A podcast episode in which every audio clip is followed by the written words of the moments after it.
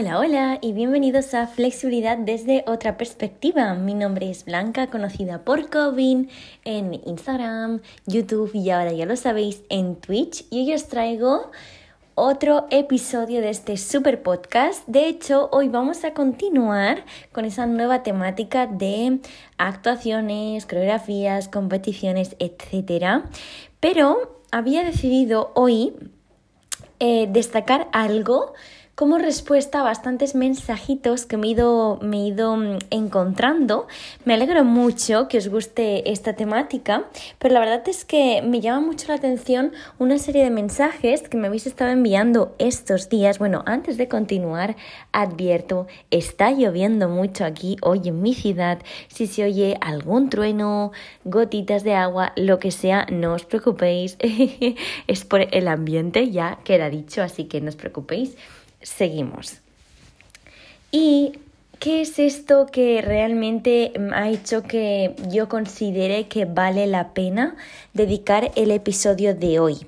Pues he detectado algo que muchas veces mm, yo lo llamaría frenos hay, a veces aparecen frenos a esa motivación, eh, no solo motivación para entrenar, sino también motivación para hacer cosas nuevas, para hacer cosas diferentes, para atrevernos. Son sobre todo frenos que hacen que creamos que no vale la pena. Me he encontrado personas que dicen es que Blanca me han ofrecido en mi escuela de pole dance hacer una competición, pero es que no me veo capaz, Primero de todo, déjame que te diga, si no crees tú en ti, nadie lo va a hacer por ti. Yo siempre les digo a mis alumnas que no pasa nada si no confían, que yo voy a, voy a, poner el 200% por ella al, al principio, pero llega un punto en que nos lo tenemos que creer, que somos nosotras y nosotros quienes tenemos que empezar a dar esos primeros pasos. Entonces, esto me ha llegado un poquito a reflexionar sobre el síndrome del impostor. ¿Qué es esto de el síndrome del impostor? Pues veréis, me parece que esto ya no es solo lluvia, ha empezado a granizar, madre mía, qué pasada. Bueno, yo continúo. Síndrome del impostor. Bueno, finalmente me tuve que ir al lavabo porque estaba haciendo mucho ruido el granizo. Continuamos. ¿Qué es esto de el síndrome del impostor? El síndrome del impostor o fenómeno del impostor, ¿vale? Es mm, una... Realmente yo no sé, no sé muy bien cómo lo describiría, pero lo describiría como una falsa creencia de que no eres suficiente. Es una sensación de para qué voy a hacer esto o pero cómo yo puedo hacer esto, no puede ser. Las definiciones, si vosotros lo buscáis en internet, vais a encontrar muchos tipos de definiciones, ¿vale? Pero yo simplemente os voy a mostrar los, los situaciones más comunes en las que me lo he encontrado e incluso lo he sufrido yo misma. Por ejemplo, ¿qué me sucedió? A mí al principio cuando decidí mm, lanzarme a la piscina con mi proyecto, no me paraban de venir pensamientos de no eres lo suficientemente buena tú, no sabes lo suficiente, no has estudiado esto, cómo vas a enseñar tú esto, no puede ser, etcétera. Son todo este tipo de creencias limitantes, son las que caracterizan el síndrome del impostor. Pensar que tú no eres suficiente para hacer algo. Y eso es también algo que sucede mucho en el mundo de las actuaciones y las competiciones, pensar que ni siquiera puedes tú competir porque acabas de empezar a hacer esa disciplina, no eres suficientemente buena o bueno, primero de todo. En las competiciones sí que es cierto que competimos contra otras personas, pero a mi parecer siempre debemos tener claro que nuestra máxima rival deberíamos ser nosotros mismos, deberíamos querer salir de esa competición o de esa actuación mejor que como hemos empezado. De hecho, yo creo que vale más la pena si ponemos el foco no en las cosas que no sabemos hacer, sino en las cosas que sí sabemos hacer.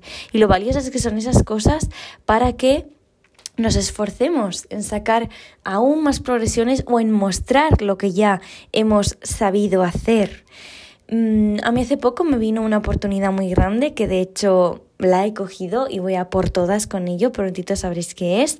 Y, y, para mí, yo sí que al principio, ¿no? Le decía a mi pareja, es que mm, yo esto, yo lo otro. Y él me decía, pero ya la cantidad de personas que vas a inspirar. Entonces, si a veces sientes que mm, no eres lo suficientemente X, déjalo a un lado y enfócate en lo que sí lo que sí que eres, porque estoy segura de que has pasado por alto muchísimas, muchísimas cosas y las cosas que no salgan, no pasa absolutamente nada. Para algo tú también puedes decidir qué hacer en la actuación o en la coreografía de la competición. Diseñala a tu gusto para lucirte, para disfrutarla y para inspirar, que eso es también un poquito para lo que mm, vale la pena. Así que realmente si tú no te das la oportunidad de hacerlo, nadie te va a dar la oportunidad por ti. Así que deja a un lado ese síndrome del impostor, esfuérzate al máximo, ¿vale? Esta es otra de las cosas. El síndrome del impostor a veces lleva al desgaste. Un punto positivo es que hace que te espabiles, que dices, vale, eso es lo que me pasó a mí al principio. Yo no me sentía suficientemente preparada para entrenar otras personas que hice formarme absolutamente como una posesa, como una loca. Me apuntaba a todas las formaciones que existían, sean prácticas, sean teóricas, a todas, a todas, a todas, a todas. Y eso realmente hizo que acumulara muchísimo conocimiento y muchísima experiencia y que a día de hoy haya trabajado con muchísimas personas y sepa qué hacer en función de qué casos, qué condiciones se me vienen con las alumnas o alumnos. Entonces es importante tener, mantener un poquito ahí el equilibrio, que esto no te lleve a un desgaste, sino que te lleve a otra cosa. Y se me ha ocurrido aquí un nombre específico para esta otra cosa. Yo le he llamado las tres Ds, que son determinación, disciplina y disfrute que ese síndrome del impostor te lleve a espabilarte, pero siempre desde una determinación, con un foco claro con una disciplina, el hecho de ser eh, constante, pero siempre desde el disfrute, desde valorar tu esfuerzo y desde disfrutar y no morir desgastado, desgastada en el intento de sacar eso.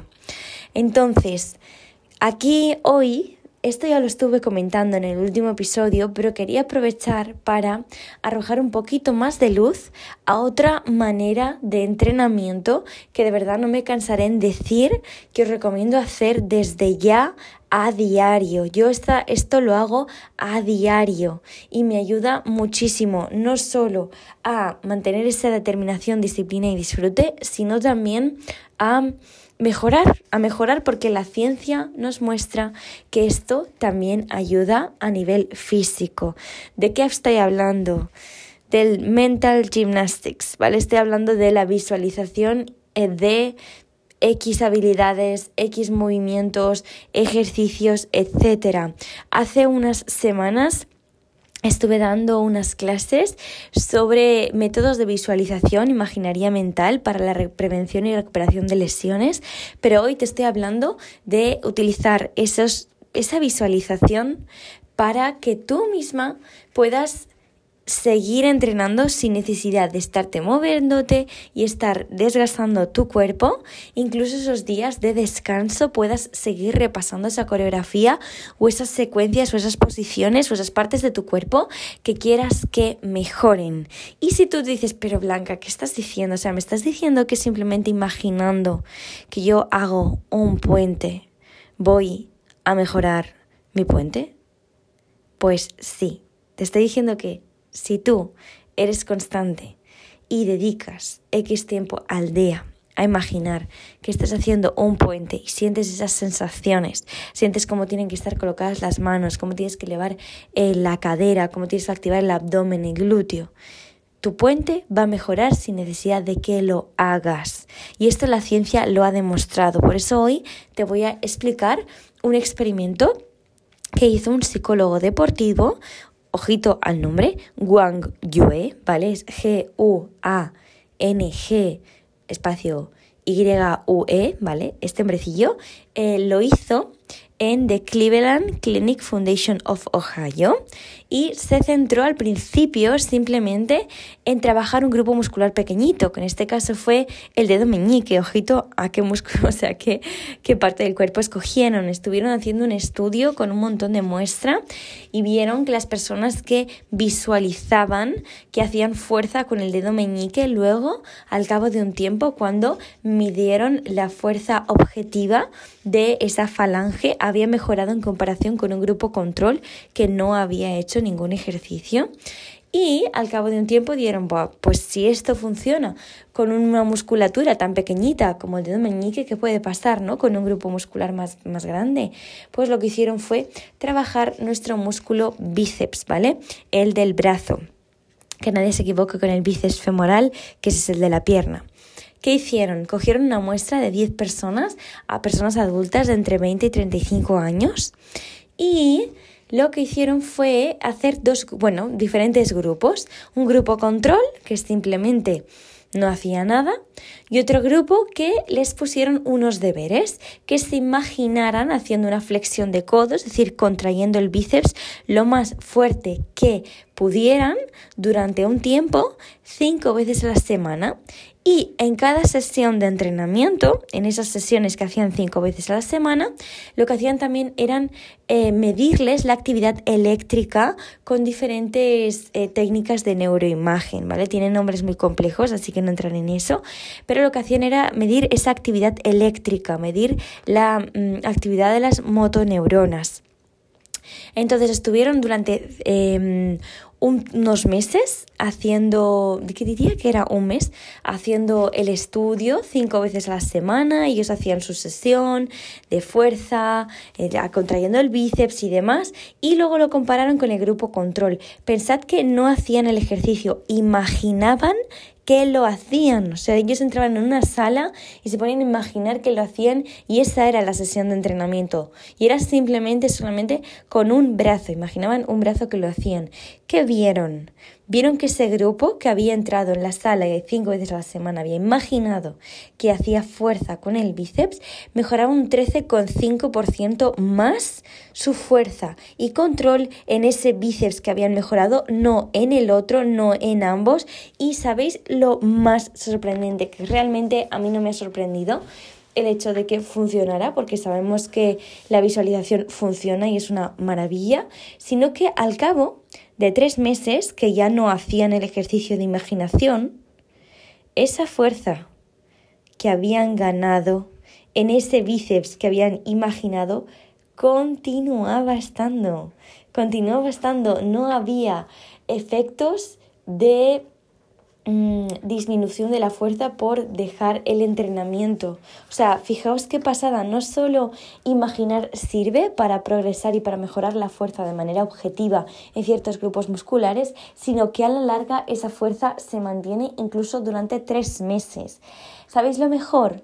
Pues que estos estudios se siguen haciendo. No se ha cesado el estudio de la mente y este tipo de, mm, de disciplinas que vienen también de la psicología de mental y gymnastics, imaginaría mental y demás, pues está en auge, está en auge y no me cansaré de decir que eh, unir todo lo que estamos aprendiendo en la fisioterapia, en la psicología, en las ciencias de los deportes, todo esto es una maravilla y sobre todo personas que trabajemos no solo con nuestro cuerpo a nivel atlético, también a nivel artístico, como somos Em, bailarinas, em, artistas de circo, eh, pole dancers, patinadoras, gimnastas, etcétera, etcétera, etcétera, yogis.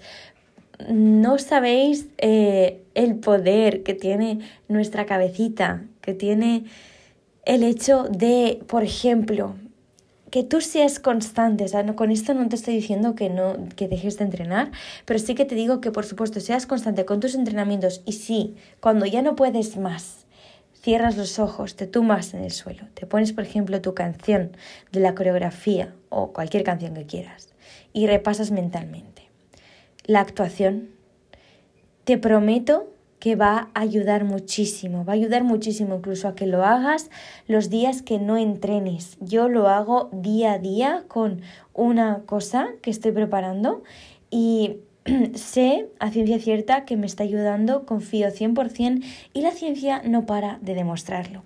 Así que espero que te haya gustado el episodio de hoy donde hemos estado hablando del síndrome del impostor, de lo importante que es estas tres Ds que, que me he inventado a modo de inspiración total, determinación, disciplina y disfrute, como la visualización, las mental gymnastics, nos pueden ayudar sobre todo a nosotros y a nosotras que trabajamos con nuestro cuerpo tantísimo y que es muy fácil llevar a, llegar a ese desgaste. Continuaremos aportando información sobre esta temática, sobre otras temáticas que me habéis estado comentando, ¿vale? Espero que os haya gustado muchísimo, os mando un beso muy fuerte y nos vemos en la próxima.